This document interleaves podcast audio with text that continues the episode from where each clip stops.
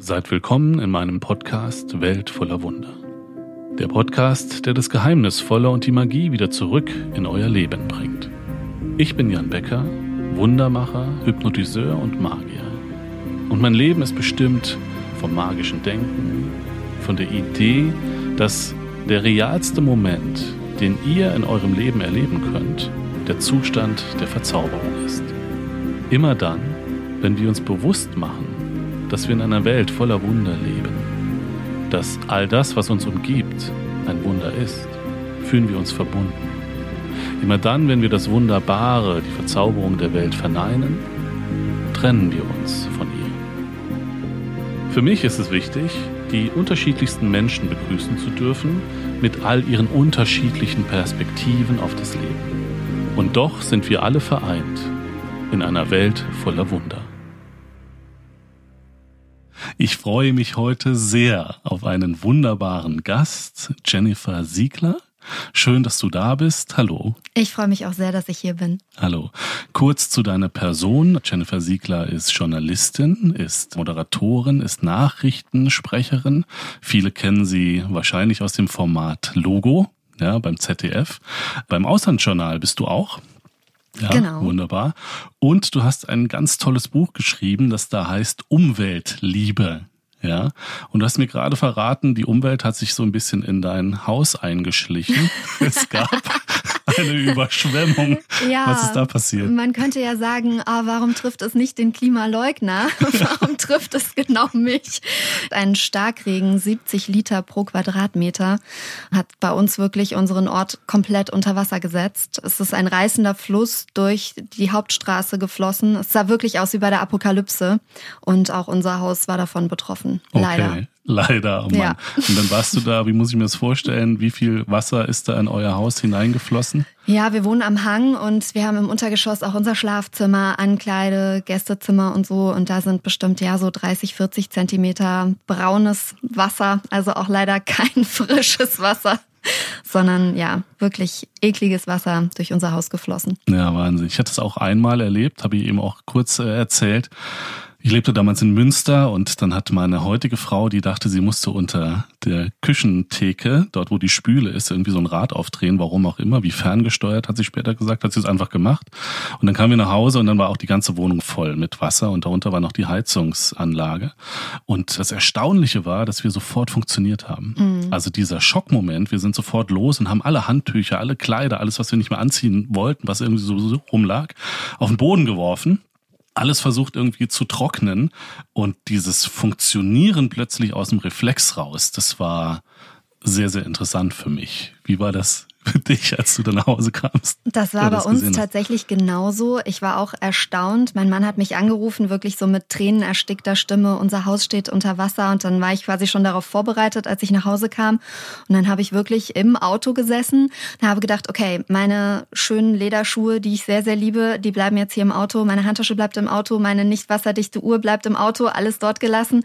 Und dann bin ich barfuß zu unserem Haus gelaufen, war dort angekommen, schon komplett durchnässt und habe dann auch direkt funktioniert. Ich habe zum Beispiel dann auch so wie du aus Handtüchern einen Weg gebaut im oberen Geschoss, dass die Feuerwehrleute nicht noch das Parkett oben natürlich mit ihren nassen, dreckigen Schuhen auch noch kaputt machen. Hab denen dort so einen Weg gebaut und so. Also man, ja, man kommt auf gute Ideen in so einem Moment, weil man einfach so geschärft ist im Kopf, ja. Ja, der Fokus ist dann einfach drauf gerichtet und man funktioniert. Ne? Ja. Das ist ja im Grunde genommen hier Welt voller Wunder, geht es ja auch um magische Prozesse und das ist ja auch, finde ich, ein ganz magischer Prozess, dass wir plötzlich die richtigen Handlungen in so Schockmomenten dann doch ausführen und sehr klar denken und alles, was drumherum so passiert, ist erstmal ausgeblendet. Man funktioniert in diesem Moment, ja. Und was hat das mit der Idee der Umweltliebe gemacht? Hast du da schon ein bisschen reflektiert? Also verbindest du das jetzt mit der Idee des Klimawandels und dass das jetzt passiert und dass du auch tatsächlich betroffen bist, kann man fast schon sagen, von diesen ja, Unwettern, die da Jahr für Jahr in letzter Zeit durch unser Land ziehen? Ja, ich würde das schon so sehen, dass es solche Großwetterereignisse früher in der Form nicht gab. Ja, es gab auch starken Regen, aber dass es wirklich solche Ereignisse gab, wo es eineinhalb Stunden auf einen Ort so stark regnet, das vermehrt sich eben. Und ja, ich glaube, dass wenn die Menschen das mehrfach erleben werden, dass sie es dann halt leider erst verstehen werden und dann auch wirklich etwas ändern werden oder auch die Politik. Mhm. Also das hat man ja jetzt auch an dieser Corona-Krise gesehen. Ich sag mal, wenn ein Wetterereignis das nächste jagen wird, dann wird unsere Politik glaube ich, recht schnell reagieren. Und im Moment ist das alles sehr auf Sparflamme, was da gemacht wird. Mhm, ja, also das ist tatsächlich das Selbsterleben ne, tatsächlich unsere Realität auch formt. Ja? Mhm. Und je weiter wir entfernt sind von Katastrophen und von den Dingen, die anderen Menschen passieren, umso weniger sind wir davon tatsächlich betroffen. Es gibt so kurze Aufreger. Mittlerweile wissen wir aus den Medien heraus, so zwei Wochen hält sich ein Thema, dann ist es wieder relativ schnell aus den Köpfen raus und auch aus den Medien raus. Aber wenn du natürlich sofort betroffen bist, dann siehst du, wie schnell sich deine Realität auch verändern kann ne? und wie die Wirklichkeit sich verändern kann. Und das sicherlich ein Großteil von dem, was uns die Stabilität gibt, unser Bewusstsein, doch sich aus einer Illusion der Sicherheit irgendwo speist. Ja. Ich stelle meinen Gästen immer zu Beginn eine Frage. ich konnte ja schon welche hören. Du konntest jetzt, du hast den Vorteil, du kannst und du weißt sicherlich dann, was jetzt kommt. Und zwar, wenn ich dich fragen würde, ob du dich mal in drei Worten beschreiben könntest, welche drei Worte wären das denn? Das ist irgendwie sehr, sehr schwierig, sich tatsächlich nur mit drei Wörtern zu beschreiben. Ich habe es mal versucht und würde sagen, ich bin ein Familienmensch. Mhm, Familienmensch, ich schreibe mal kurz mit. Mhm. Familienmensch, mhm. ja. Und ich habe jetzt an diesem Wochenende gemerkt, dass ich auch ein totaler Genussmensch bin, dass Genuss, mich das wirklich ah. auszeichnet. Ja.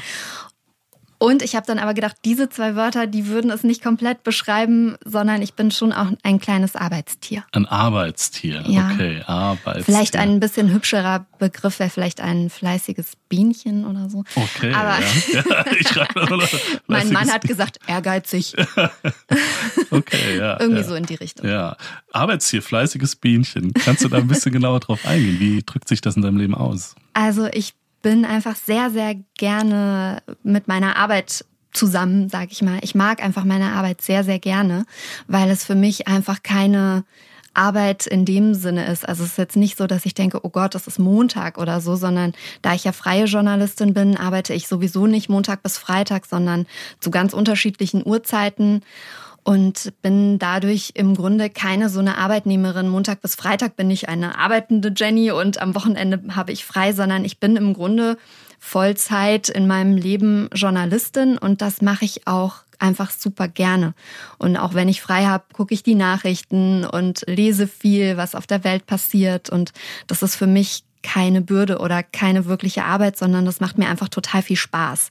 Und ich glaube, ich muss nur immer aufpassen, dass das dann nicht zu viel wird, weil ich dann schon auch mal diesen Rückzug brauche, wie jetzt zum Beispiel dieses Wochenende in Berlin, wo ich irgendwie nicht groß was gearbeitet habe, sondern quasi einfach Genussmensch war, ganz viel gegessen habe. Und irgendwie einfach die Zeit genossen habe. Und da muss ich mal so ein bisschen aufpassen, dass ich da einen Ausgleich schaffe. Mhm. Das passt natürlich auch wunderbar in die Zeit, die wir gerade erleben ne, mit der Pandemie, dass es viele von uns tatsächlich vom Arbeitsplatz weg nach Hause ja, mhm. ins äh, Homeoffice getrieben hat und viele jetzt zum ersten Mal erkennen, okay, brauchen wir überhaupt diese festen Strukturen? Also brauchen wir die vorgeschriebene Zeit, so Stechuhr mäßig, mhm. Äh, dass wir diese Arbeitszeit abrechnen müssen. Und geht es nicht auch viel, will nicht sagen einfacher, aber geht es nicht viel humaner, dem Menschen angepasster? Das, was du mir gerade so beschrieben hast, das kenne ich auch aus meiner Idee des Lebens, dass es sich überhaupt gar nicht nach Arbeit anfühlt. Natürlich habe ich auch Momente, wo ich sage, oh, ich habe jetzt keinen Bock, ja, ja oder ne, hat das man hat man. Mhm. Aber im Großen und Ganzen ist es eine Erfüllung. Ja, und es gibt keine Unterscheidung zwischen Leben und Arbeit. Es scheint sich jetzt gerade auch in der Gesellschaft durch die Pandemie etwas zu tun, also eine Chance dass sich auch da die Idee der Arbeitswelt, der Arbeitsrealität verändert. Ja. Dem entgegengesetzt ist natürlich, wenn wir keinen Abschluss finden.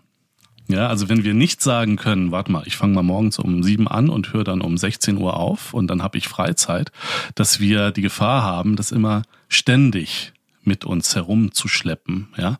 Hast du da ein Ritual? Hast du da irgendwas für dich mal gefunden, dass du sagst, die Zeit in Berlin, die nehme ich mir jetzt? Und da hast du irgendwo, wo du sagst, das mache ich immer, dass das irgendwie auch klappt. Wie setzt du das um?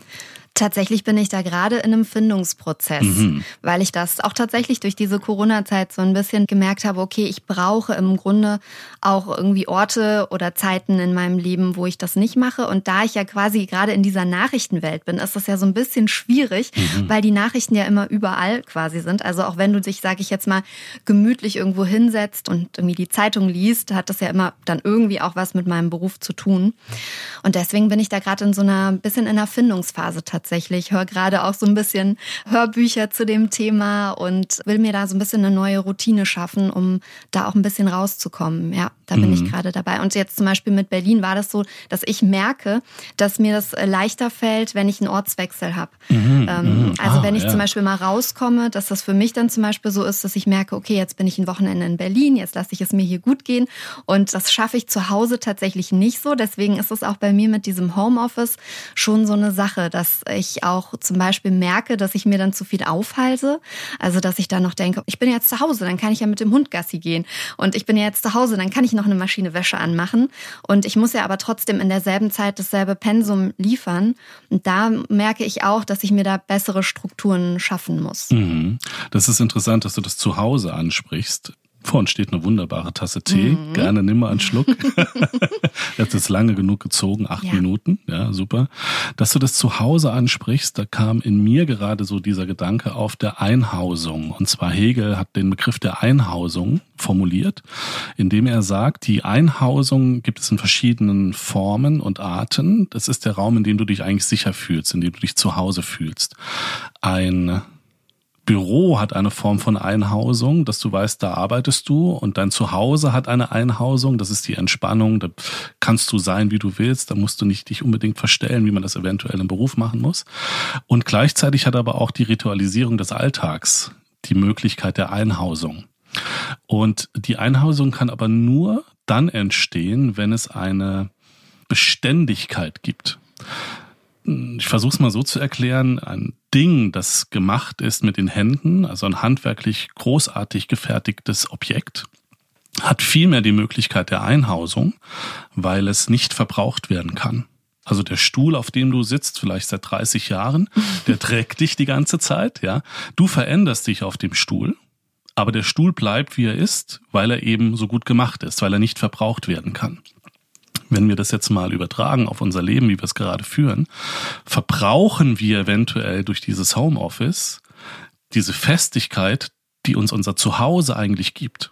Ja? Mhm. Und wir verbrauchen dadurch nicht unser Zuhause, sondern im Grunde genommen verbrauchen wir uns, weil wir nicht mehr in diesen Raum der Sicherheit kommen, weil wir nicht mehr in diese Entspannung kommen. Ja? Mhm.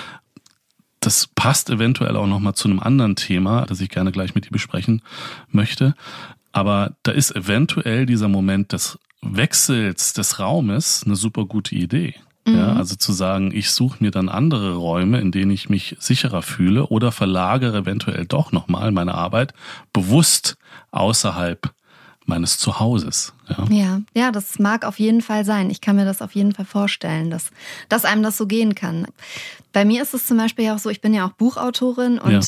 ich schreibe auch immer am Küchentisch, mhm. weil ich mich da wohlfühle. Das mhm. ist für mich so ein Wohlfühlort. Und ich finde zum Beispiel, dass unser Arbeitszimmer ist für mich überhaupt kein Wohlfühlort, weil das so mit Arbeit irgendwie mhm. assoziiert mhm. ist. Ja. Und das Buchschreiben ist für mich eigentlich irgendwie so was Schönes, Alltägliches, was ich dann eben am Küchentisch mache. Und interessanterweise auch nur nachts. Aha. Also, wo du vorhin gesagt hast, dass es etwas humanere Art geben könnte zu arbeiten. Also das sehe ich schon auch so, weil es gibt einfach Menschen, die arbeiten lieber zu anderen Uhrzeiten. Mhm, okay, ja, ja, ja.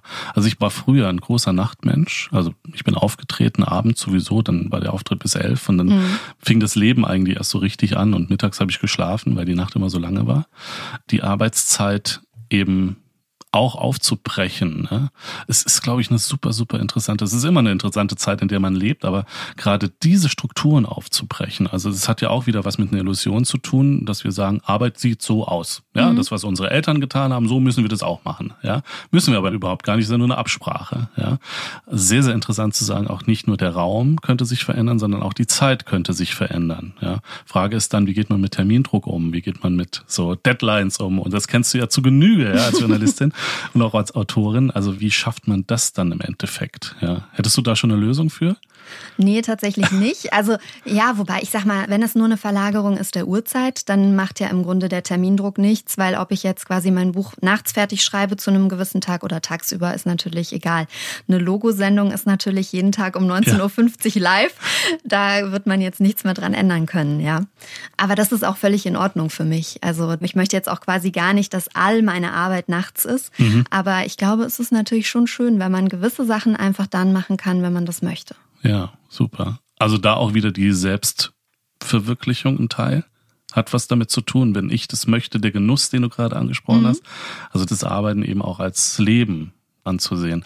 In deinem Buch Umweltliebe hast du einen ganz interessanten Versuch gestartet. Du hast also versucht, ein Jahr lang nachhaltig zu leben, mhm. ja, und auch nachhaltigen Konsum, der spielt sicherlich da auch eine Rolle, ja.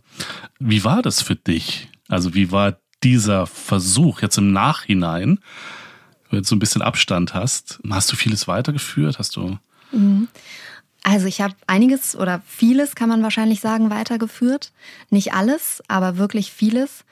Und es ist ein bisschen ein zweischneidiges Schwert, würde ich sagen. Also mhm. es gab Dinge, die mir total leicht gefallen sind und die ich auch immer noch mache und für die ich sehr, sehr dankbar bin.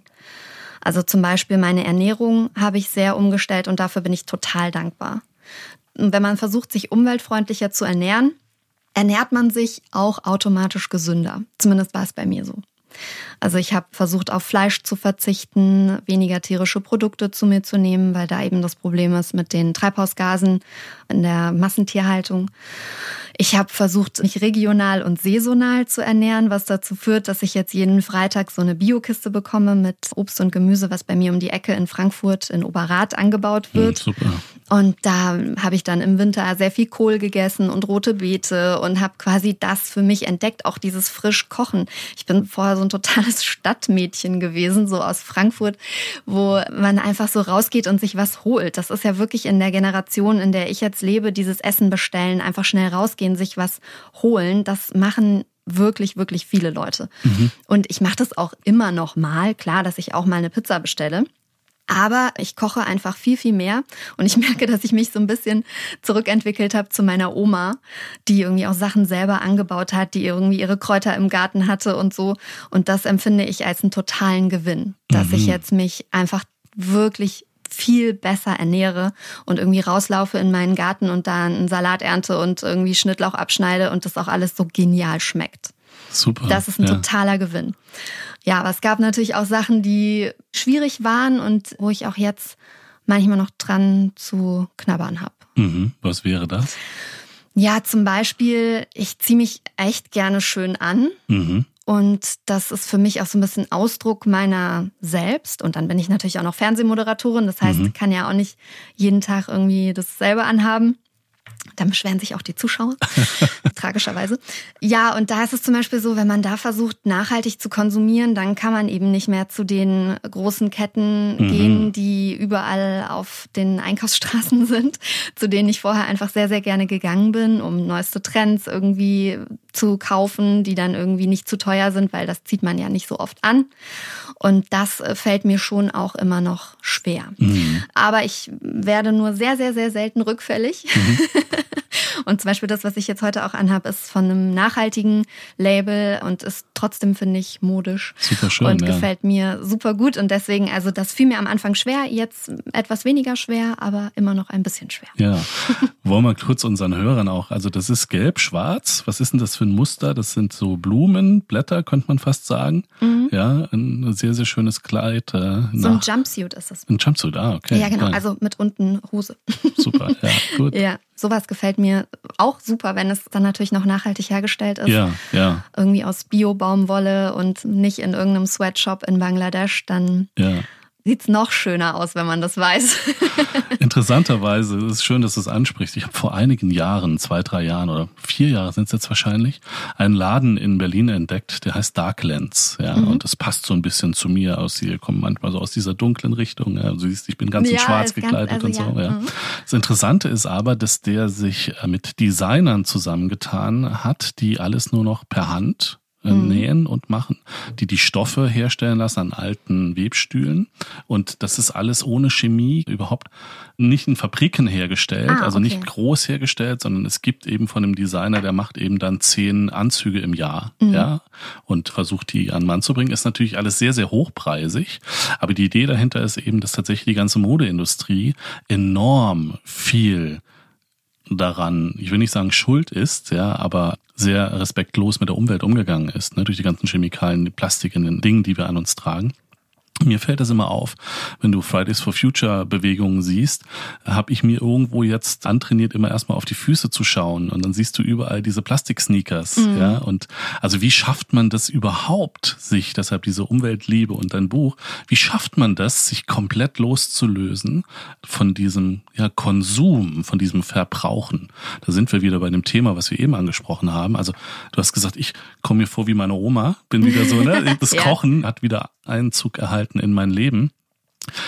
Und das hat mich daran erinnert, dass du eben in dem Moment auch die Nahrung anfängst zu gebrauchen und nicht mehr zu verbrauchen. Mhm. Ja, also du nutzt die Nahrung. Du nutzt das, was du da hast und du verbrauchst es nicht einfach, ja. Seit ich denken kann, ich bin jetzt 45 Jahre oder werde 45 Jahre, nennt man mich Verbraucher.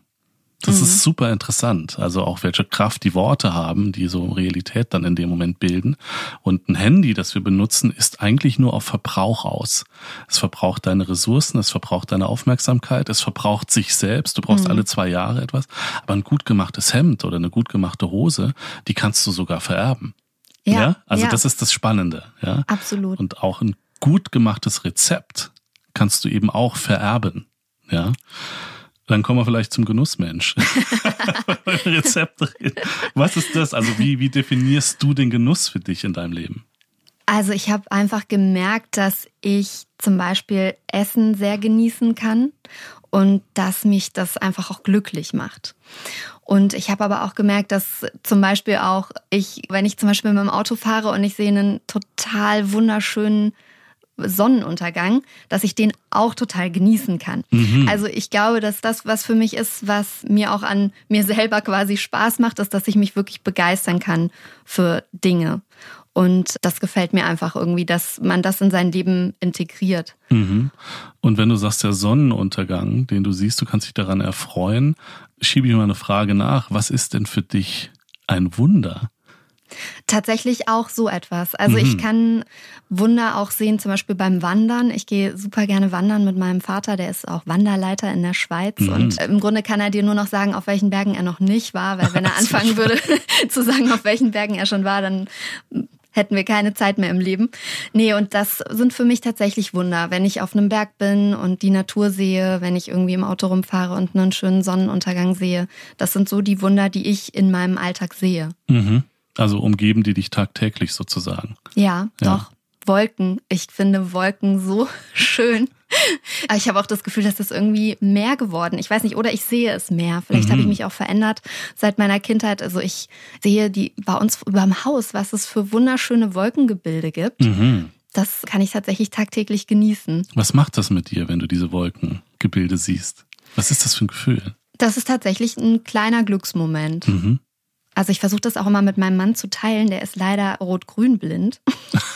oh, das ist sehr lustig. Ja, das ist gut. Das ist ja. wirklich traurig für ihn, ja. weil er diese ganzen wunderschönen Wolken natürlich in ihrer Form bewundern kann, aber tatsächlich die wunderschönen Farben in der Form nicht sieht. Und deswegen mhm. kann er dann manchmal nicht verstehen, warum ich mich so begeistere.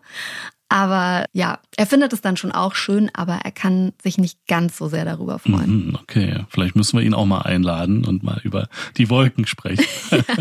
das Interessante mit dieser Rot-Grün-Blindheit ist, das macht uns sehr schnell bewusst, dass wir die Realität, die wir da draußen wahrnehmen, tatsächlich in unserem Kopf gestalten. Ja, ja. ich habe auch schon mal gedacht, wer sagt denn nicht, dass wir alle Farben unterschiedlich sind? Genau, ja. Und auch die Frage, also wenn ich ein Seminar gebe, ist oft erstmal ein Moment, dass ich sage, hier stehen so Bücher im Regal neben uns und dann hast du hier so ein rotes Buch, ja, und dann frage ich, wo ist denn dieses Rot? Und alle zeigen dann auf das Buch, ja. Aber in Wirklichkeit ist es ja gar nicht da, das Rot, sondern es ist ja in unserem Gehirn.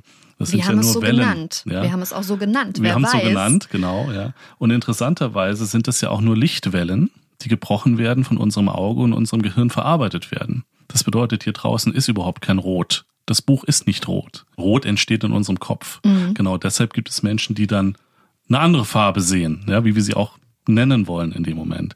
Das ist eine ganz, ganz spannende Metapher. Wenn das so ist, was ist denn dann sonst noch so nur in unserem Kopf, ja? Mhm. Vor kurzem war die Stephanie Stahl da, die eine Psychologin ist, Psychotherapeutin, und die sagt, es gibt die neuesten Studien, die sagen, 99 Prozent dessen, was da draußen ist, entspricht nicht der Realität. Also nur ein Prozent von dem, was da draußen ist, ist wirklich real. Oh Gott. Der Rest macht ich glaub, unser ich Gehirn. muss die Folge hören. Ja. das ist auch spannend, ja? ja. Und da kann man ein bisschen verrückt drüber werden, wenn man mhm. darüber nachdenkt, ja. Aber es macht uns natürlich auch nochmal total bewusst, dass wir der Genussmensch, du hast dich ja entschieden, die Arbeitsbiene, ja, du hast dich entschieden, dass wir selbst die Realität gestalten können, ja, weil sie sowieso aus uns heraus gestaltet wird in diesem Moment. Wunder ist klar, aber was ist, wenn ich dich frage, was ist Magie für dich? Machst du da eine Unterscheidung oder gibst du da, was, was ist für dich Magie? Also ich würde es schon unterscheiden, weil für mich Magie dann doch etwas ist, was man nicht wirklich erklären kann, mhm. was vielleicht passiert und es ist nicht so richtig nachvollziehbar, warum das jetzt passiert ist, sondern es ist irgendwie passiert und man empfindet es als magisch. Mhm die Empfindung spielt da wieder eine Rolle. Ja. Man empfindet es als magisch. Ist dir dann schon mal was Magisches begegnet? Ist dir schon mal was Magisches passiert? Also tatsächlich würde ich sagen, dass eine Sache, die in meinem Leben irgendwie magisch war, dass ich meinen Mann tatsächlich kennengelernt habe und auf einmal völlig anders kennengelernt habe. Mhm. Also wir waren Kollegen und waren da auch eher in einem Konkurrenzverhältnis, beide Moderatoren mhm. von mhm. derselben Sendung und waren uns eher negativ gegenüber eingestellt. Okay, ah ja, ist interessant. Und dann hatte ich aber ein negatives Erlebnis mit meiner vorigen Partnerschaft und das war dann auf der Weihnachtsfeier, dass ich ihm das erzählt habe und auf einmal war das ein bisschen magisch, dass ich ihn anders wahrgenommen habe und er mich auch. Mhm. Und dadurch hat sich eine wunderbare Beziehung entsponnen, die dann auch jetzt zu einer Ehe geführt hat. Und tatsächlich empfinde ich das als eine gewisse Magie, die da passiert ist. Mhm. Nicht geplant. Nein. Und eigentlich das, was du vorher als Realität wahrgenommen hast, komplett auf den Kopf gestellt. Total. Und er ist zum Beispiel auch acht Jahre jünger als ich, mhm. ist auch ein bisschen kleiner als ich. Mhm. Und ich hätte ihn tatsächlich eigentlich nie unbedingt jetzt im ersten Moment dadurch als potenziellen Partner wahrgenommen, mhm. sondern das ist dann im Grunde so ein bisschen durch diesen magischen Moment so entstanden. Mhm, das ist auch wieder spannend. Es gibt so ein ganz schönes Ritual. Wir hatten es ja am Anfang von Ritualen. Wie kann man vielleicht den Alltag ritualisieren? Wenn wir dann mal davon ausgehen, dass wir alle so eine lass es uns mal Energieraum nennen, der uns umgibt, ja. Und wir spüren ja, wenn da jemand so rein, wenn er uns zu nahe kommt, das mögen wir oft nicht, wenn uns jemand zu nahe kommt. Da gibt's so eine Grenze, ja. Ich würde sagen, so anderthalb Meter von unserem Körper entfernt. Und da achten wir schon sehr drauf, wer kommt uns da eigentlich nah, wer kommt in diesen Sicherheitsraum, so hm. kann man ihn auch nennen. Ja. Da gibt's eine ganz interessante Übung, denn normalerweise sind wir so gestrickt, dass wir auf Menschen zugehen, denen wir irgendwie unbewusst schon erlauben, dass sie da reinkommen können, weil wir sie sympathisch finden, weil wir sie interessant finden, vielleicht spannend, ja. Und das ist normal. Also wir sprechen Menschen an oder gehen in Kontakt mit Menschen, wo wir sowieso schon sagen, das passt. Irgendwie passt das. Da gibt's eine schöne Übung, ein Ritual, mal durch die Welt zu gehen für einen Tag lang oder abends, wenn man ausgeht und tatsächlich mal nur Menschen anzusprechen, in denen am Anfang dieses Gefühl in dir aufkommt, das passt nicht. Ach, ja? okay. Mhm. Und dann einfach mal zu sehen, was passiert. Mhm. Und das Interessante ist, dass wir dadurch plötzlich viel mehr über die Welt erfahren, als wir vorher wussten. Und ein bisschen erinnert mich das, was du gerade beschrieben hast. Also da ist ein Mann, das ist ein Arbeitsverhältnis, da ist eigentlich eher eine Konkurrenz, das ist nicht so positiv, dieses Verhältnis. Und plötzlich passiert was, was mich da nahe bringt. Bumm, und mhm. plötzlich öffnet sich eine neue Welt. Ja. Absolut, ja. Und das einfach mal, vielleicht alle, die zuhören, mal als Tipp mal rausgehen und das mal bewusst zu machen und darauf zu achten, was da so passiert. Ja. Stimmt, also es ist ja wirklich so, ich habe mich dann auch geöffnet quasi durch eine Notsituation, mhm. in der ich mich damals ja befunden habe, also Notsituation im Sinne von schlimme Trennung. Mhm. Und da habe ich mich dann quasi ja notgedrungen geöffnet, weil ich das mal erzählen musste, quasi unter den Kollegen, ja. Und das hat tatsächlich diese Magie im Grunde ausgelöst. Mhm. Und wo du das sagst mit dem Abstand, wir hatten die ganze Zeit dann tatsächlich, dass unsere Beine sich so berührt haben. Aha. Das haben wir danach beide dann so bemerkt, dass das ungewöhnlich war und dass wir das beide nicht verhindert haben. Und in dem Moment auch gar nicht realisiert, oder? Ich nicht, er okay. schon. Ah ja, Ja. okay. Ja, super spannend. Ne? Auch Berührung. Ich meine, überlegt mal, in welcher Welt wir jetzt gerade leben. Wir begrüßen uns hier wie die Hip-Hopper ja, mit Fistbump, so bumm, ja, und so. Und es ist schon irgendwo krass, also dass wir uns nicht mehr die Hand geben können gerade, dass wir uns nicht mehr wirklich nahe kommen können, ja. Und manchmal ist es so, das merke ich, wenn ich so Coachings mache, eine leichte Berührung auf der Schulter ist schon so eine enorme Nähe, die da entsteht, ja. Ich war letztes Jahr im Oktober in Vancouver. Und da habe ich selbst teilgenommen an einem Seminar von einem Freund, da ging es um Social Skills. Er ist ein Psychologe, auch Psychotherapeut, der Menschen darin unterrichtet, anderen Menschen, die kurz vorm Abstieg stehen, also meistens ist es die Mittelschicht, die abrutscht in die Obdachlosigkeit und da gibt es ein ganz großes Drogenproblem und Betäubungsmittelproblem. Wie hilft man denen, da rauszukommen, also nicht abzurutschen? Und das Spannende, was dabei rauskam, als wir uns über Obdachlosigkeit unterhalten haben, ist, dass wenn du obdachlos bist, du nicht mehr berührt wirst. Mm, du hast also keinen klar. menschlichen Kontakt mehr. Ja. Und die Drogen, Betäubungsmittel, Kokain und so weiter und so fort und auch Heroin simulieren menschliche Berührung. Und deshalb findest du das so toll, weil du sehnst dich danach. Und dann habe ich so ein bisschen drüber nachgedacht. Und dann, wenn du die Essensausgaben siehst und die Heime für Obdachlose, ja, wo sie einen Schlafplatz finden, alle hatten schon früher und heute auf jeden Fall Plastikhandschuhe an. Hm. Also du hast keinen Körperkontakt mehr. Und das führt dich enorm runter. Ja, das zieht dich immer weiter in diesen Kreislauf des, ja, nach unten sinkens sozusagen, gesellschaftlich gesprochen. Ja, das ist sehr, sehr spannend. Also Das kann ich mir total vorstellen. Ich muss auch sagen, ich war nie eine große Partygängerin oder Mhm. als Jugendliche schon, aber jetzt in den letzten Jahren nicht mehr so. Und wenn ich mir jetzt aber vorstelle, in so eine überfüllte Disco reinzugehen, was ich früher überhaupt nicht toll gefunden hätte, dieser Geruch Ja. nach diesen vielen Menschen, ja, Ja. dass ich mich wieder danach sehne. Ich sehne Ach, mich danach, spannend. durch eine Bar mich so zu drängen, so an den ganzen Leuten vorbei. Ich sehne mich tatsächlich danach, obwohl ich vorher überhaupt nicht so der Typ war, aber so tanzen, eng, in so einer total heißen Disco, ich sehne mich danach. Das ist super spannend.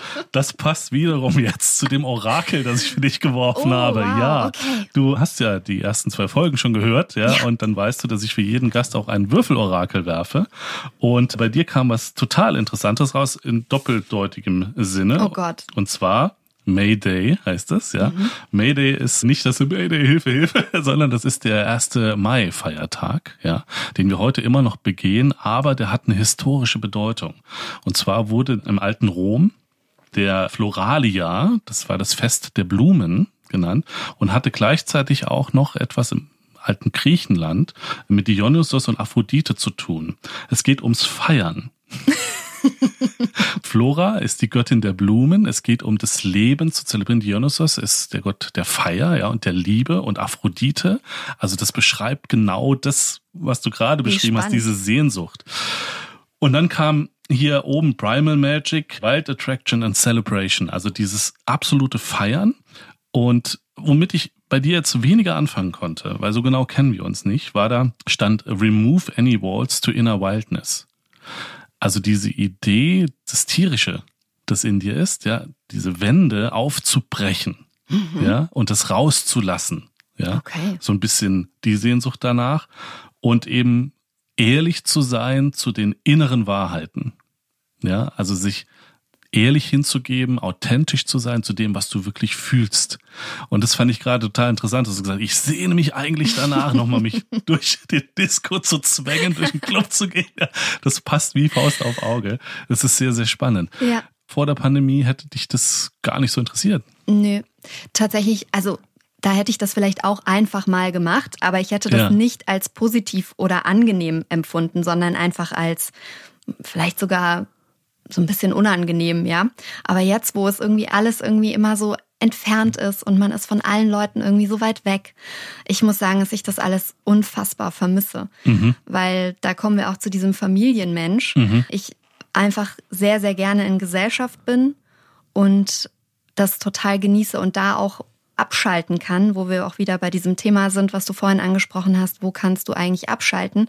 Für mich ist es nicht so, dass ich unbedingt zu Hause sitzen muss und irgendwie Fernseh gucken muss oder so, um abzuschalten oder zu Hause irgendwie mich mit einem Buch verkriechen muss, sondern ich schalte auch total gut ab, indem ich mich einfach mit meiner Familie treffe oder mit meinen Freunden treffe und irgendwie quatsche und mit denen irgendwie eine schöne Zeit verbringe. Und das ist schon auch was, was in dieser Corona-Zeit, was ich sehr vermisst habe. Mhm. Mhm. Und auch die Unbeschwertheit dabei. Also ich finde halt, auch wenn ich mich jetzt wieder mit meiner Familie treffen kann, empfinde ich das nicht als unbeschwert, mhm. weil man immer trotzdem Angst hat, jemanden anzustecken oder dass irgendwie man sich dann doch zu nahe kommt. Und dann gibt es ja auch Familienmitglieder, die wollen einen drücken. Dann soll man dann sagen, nee, ich möchte dich nicht mhm. drücken, weil mhm. ich möchte dich auch schützen, aber die Person möchte das gerne. Das ist, ich finde das alles sehr, sehr schwierig und in dieser Zeit einfach belastend. Mhm. Weil, Schwere. ja, da freue ich mich einfach so drauf, wenn diese Zeit vorbei ist. Das passt zu meiner Definition. Was ist eigentlich Magie? Und eine Definition, die ich für mich gefunden habe, ist, vielleicht kann ich ein bisschen ausholen nochmal, wenn du den Mensch beschreiben solltest. Ne? Wenn du dir vorstellst, du bist ein Alien, bist Anthropologe, du untersuchst seit drei Millionen Jahren die Menschheit und du triffst einen Kumpel in einer Bar auf dem Mars und der fragt dich, sag mal, was ist denn der Mensch für ein Wesen? Wie würdest du dann antworten? Ne? Und dann kam mir so die Idee, naja, der Mensch, wenn ich den jetzt drei Millionen Jahre betrachte und beobachte, ist im Grunde genommen ein Wesen, das gemeinschaftlich stetig neue Welten kreiert. Ja, also wir finden uns stetig zusammen, wir tauschen Ideen aus, wir haben diese Werkzeuge der Kommunikation, also eine Idee, die ich habe, kann ich an dich weitergeben, du kannst sie durchdenken, du kannst sie weitergeben, dadurch kann ein Gruppenbewusstsein entstehen. Immer gemeinschaftlich erschaffen wir neue Welten. Ja, das fing an, eventuell, wir sammeln uns, vorher sind wir gereist und haben, wie die Nomaden sozusagen, sind wir durch die Welt gezogen, dann sind wir sesshaft geworden, dann haben wir kleine Hütten gebaut, dann haben wir Gesellschaftssysteme kleine aufgebaut, ja, bis wir jetzt in so Megacities, ja, leben, unterschiedliche Gesellschaftssysteme immer noch auf dem Planeten haben, aber gleichzeitig auch jetzt anfangen, eine neue Welt aufzubauen, eine Welt in der Welt, und das ist das Digitale. Mhm. Aber das geht nur gemeinschaftlich. Ja. Und was die Situation, in der wir jetzt gerade so sind, vielleicht uns offenbart, ist tatsächlich auch die Magie. Also das ist ein absolut magischer Prozess, dass wir das können, gemeinschaftlich neue Welten zu erschaffen. Vielleicht ist es noch nicht mal so der Kontakt, der uns fehlt, sondern vielmehr die Möglichkeit oder das Gefühl, wir können gar nicht mehr erschaffen. Wir können gar nichts Neues mehr entstehen lassen. Ja?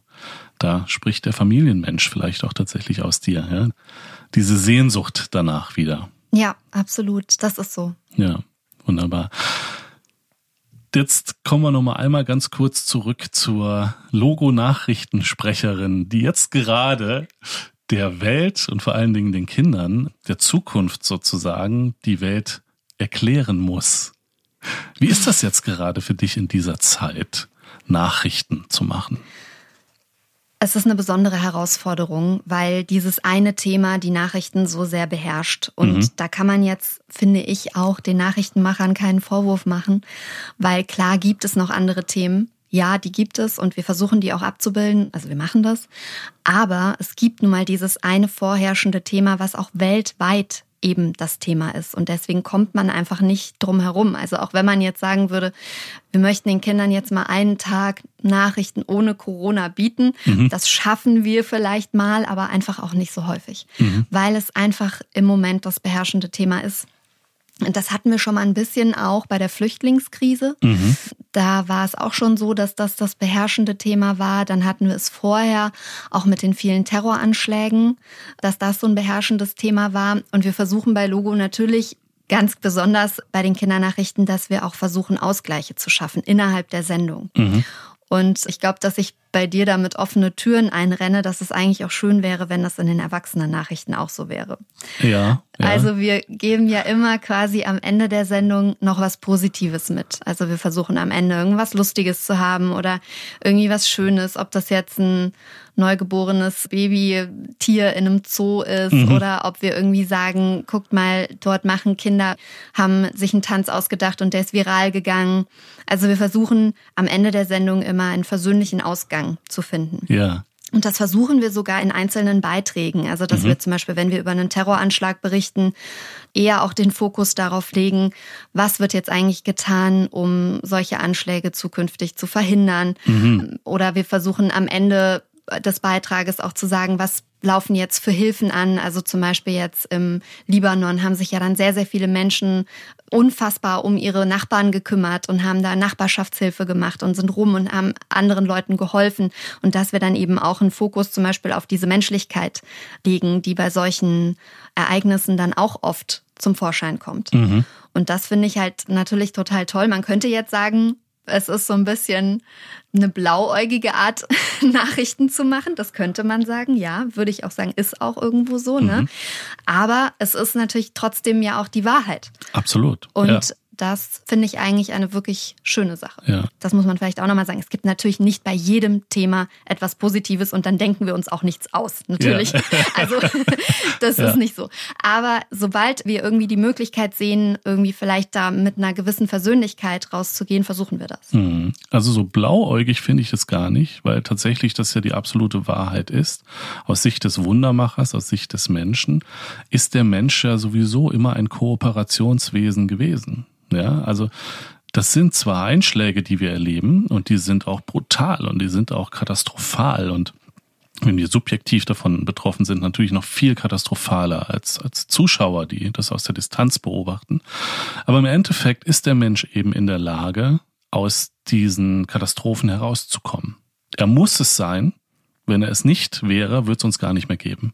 Ja, immer das schöne Beispiel, wenn du früher als Neandertaler in der Höhle warst und es kam der Säbelzahntiger und der hat deine ganze Sippe aufgefressen und du warst sicherlich nicht davon total begeistert, du warst am Boden zerstört, aber du musstest weitermachen. Das ist dieser Überlebensdrang und das ist eben die Kooperation und das ist auch den Fokus auf das Positive. Was passiert eigentlich jetzt? Die Magie der Worte, ja, eben auch welche Wortwahl du als Nachrichtensprecherin von Logo wählst, ja, das ist ja fast immer wie ein Zauberspruch. Also jedes Wort, das ich zu jemand anderem sage, kreiert ja ein Bild, ja. Und es gibt bei den Rettungsassistenten einen wunderbaren Zauberspruch, und zwar, du gehst zum Verunfallten hin und sagst zu ihm, das Schlimmste ist vorüber. Jetzt beginnt der Moment der Heilung. Mhm. Es ist ja genau auch das, ja. Das Schlimmste ist gerade passiert. Jetzt fängt der Körper an zu heilen. Also, die Idee, Menschen mit Nachrichten zu füttern, ihnen eine objektive Sicht auf die Dinge zu gönnen, aber gleichzeitig eben auch das Positive auszuarbeiten, hat natürlich eine enorme Wirkung auf den Zuschauer. Ja, man hat sich jetzt auch und hoffentlich wird das beibehalten wie ich das jetzt beobachtet habe, in der Kommunikation eben nicht mehr bei einem Terroranschlag auf den Terroristen, also denjenigen, der uns Angst machen möchte, konzentriert, sondern man nimmt jetzt die Menschen in den Vordergrund, denen diese Katastrophe passiert ist, ja, um eben da auch zu zeigen, wir unterstützen euch, wir sind an eurer Seite, wir gucken, dass es jetzt irgendwie weitergeht. Ja, mhm.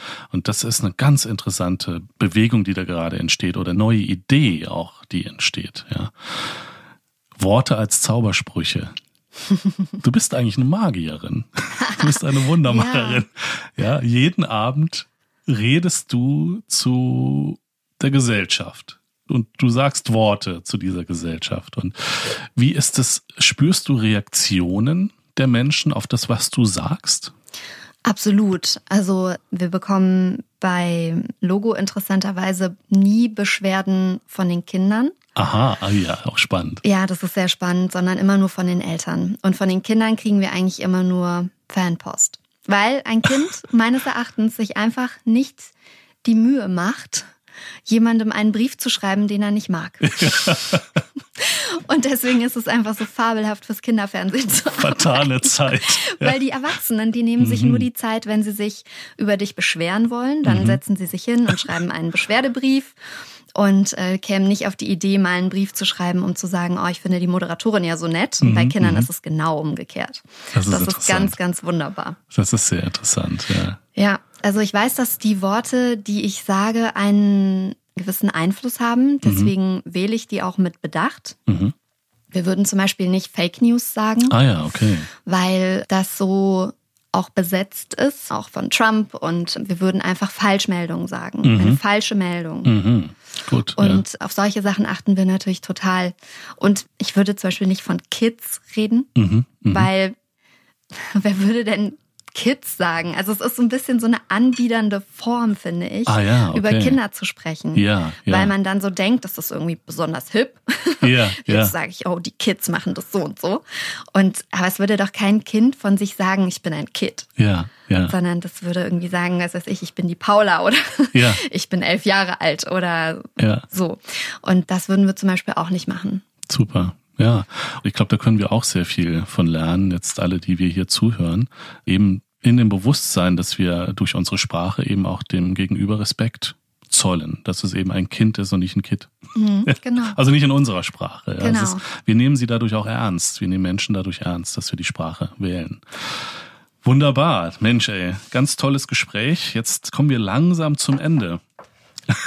Schade. Schade. Das verging wie im Flug. Ja. Und wie immer, du siehst hier so eine kleine Schachtel, ein Ledermäppchen und da sind Tarotkarten drin.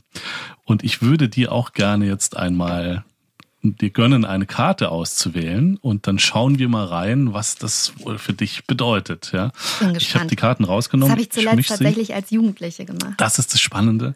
Und das merke ich eben auch, dass wir jetzt in einer Generation leben, die sich alle schon mit der Thematik irgendwie mal beschäftigt haben. Magie, Wunder. Aber meist in der Jugend. Und dann ist das wieder ein bisschen verloren gegangen. Und jetzt kommt das alles wieder so ein bisschen zurück. Ja. Es gibt eine ganz interessante Studie. Und zwar hat man untersucht, wie verhalten sich Kinder, die Harry Potter gelesen haben oder im Fernsehen gesehen haben. Wie gehen die eigentlich mit Ungewöhnlichem in der Welt um, mit Skurrilem?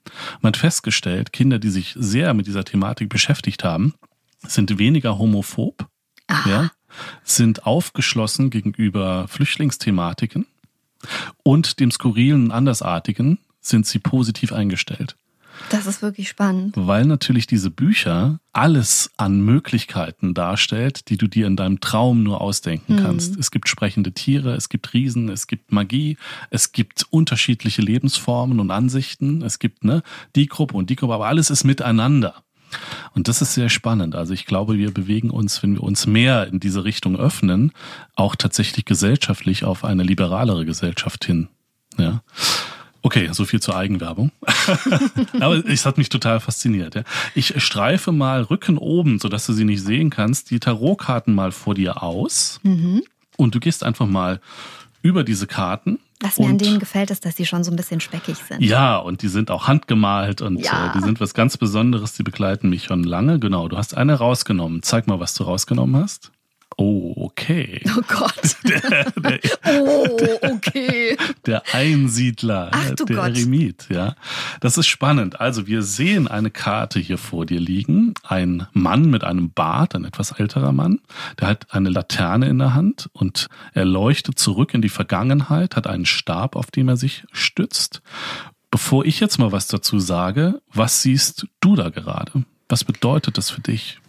Also ich bin ja tatsächlich gerade ein bisschen negativ eingestellt. Es ist Okay. ja immer, wie ist man gerade eingestellt? Und Ja. dadurch, dass ich diesen Hochwasserschaden hatte und in diesem Jahr bisher viele nicht so gute Sachen passiert sind, Mhm. auch gesundheitlich in der Familie, würde ich, wenn ich das jetzt positiv deuten sollte, was ja schön ist. Ja, kannst du aber auch gerne negativ deutet. deuten. Also, äh, wenn er in die Vergangenheit leuchtet, dann fände ich es wunderbar, wenn er die Vergangenheit quasi beleuchtet und ich mich jetzt aber in die andere Richtung zuwenden könnte. Aha, okay. Also aufhören, in die Vergangenheit zu schauen, sondern Mhm. Ja. sich umdrehen. Ja. Das Licht sozusagen mal in die andere Richtung zu werfen und nicht stetig nach hinten zu schauen. Genau. Sehr, sehr interessant, sehr spannend. Denn die Vergangenheit, und das ist auch strange, wir denken ja alle, wir haben eine Vergangenheit. Und wir kennen ja unsere Vergangenheit. Eins zu eins, wissen wir ja. Das stimmt aber leider so nicht, weil die Vergangenheit, die wir kennen, ist nur ausgedacht. Ja, das ist im Gedächtnis sozusagen abgespeichert. Und jedes Mal, wenn wir uns zurückerinnern, verändern wir die Vergangenheit. Weil entweder wir überzeichnen sie, ja, dass wir sagen, das war ein supergeiler Urlaub, das war der geilste Urlaub. In Wirklichkeit war das aber vielleicht mittelmäßig, das war schön, ja, aber wir versuchen das durchs Weitergeben, durchs Erzählen an andere natürlich denen schmackhaft zu machen und auch zu zeigen, wie gut wir uns gefühlt haben. Gleichzeitig verändern wir aber dadurch mit jeder Erinnerung das, was wirklich passiert ist. Spannend. Ja. Und das geht aber auch im Negativen. wir überzeichnen natürlich auch Momente, die uns passiert sind, die wir ganz hoch als negativ ansehen, die aber vielleicht gar nicht so nur negativ waren. Ja, deshalb macht es überhaupt nicht lange Sinn, sich mit der Vergangenheit zu lange zu beschäftigen. Es gibt sicherlich Momente, die wir mal beleuchten können, aber das vollkommen recht. Mal abhaken, mal umdrehen und mal nach vorne schauen. Ja. Vielleicht will dir das diese Karte gerade sagen, ja, und dich in dieser Idee ich unterstützen. Ich will zumindest, dass die Karte mir das sagt und das Ja. ist ja wahrscheinlich viel wichtiger, Absolut. als was die Karte Ja. wirklich sagt. In den Karten steckt die Magie, dass sie als Spiegel für dich gerade funktionieren. Ja? Und du schaust da drauf und wenn das der erste Impuls war, dann ist es tatsächlich so ein Moment für dich zu sagen, okay, stopp, das ist passiert, es ist vorbei, es ist vorüber, ja. Und vielleicht kann ich dir einen Satz mitgeben, den ich immer gerne nutze, können auch alle Hörer nutzen. Und zwar könnte man sagen, das ist noch nicht das Ende der Geschichte. Hm. Es ist nie das Ende der Geschichte, sondern die schreibt sich immer weiter fort. Und wie du es in der Vergangenheit gemacht hast, so kannst du es weitermachen. Deine eigene Geschichte zu schreiben. Ein wunderbares Schlusswort. Vielen Dank, ja, Jennifer Siegler. Schön, dass du da warst. Super interessantes Gespräch, sehr tief auch wieder, sehr lehrreich und gerne auf ein nächstes Mal. Ja, da gibt's glaube ich noch so so viel. Da passt die Zeit gar nicht, die wir hier haben. Und genießt das Leben weiter. Halte Das die mach ich. Familie in Ehren. Ja. die Gemeinschaft, das ist wichtig.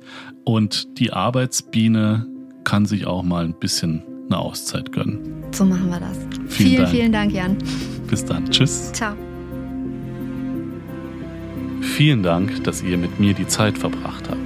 Ich freue mich, wenn ihr diesen Podcast abonniert auf iTunes, Deezer, Spotify und überall dort, wo es Podcasts gibt. Lasst mir auch gerne eine Bewertung oder einen Kommentar da oder schreibt mir ein Feedback. Bis zur nächsten Folge Welt voller Wunder.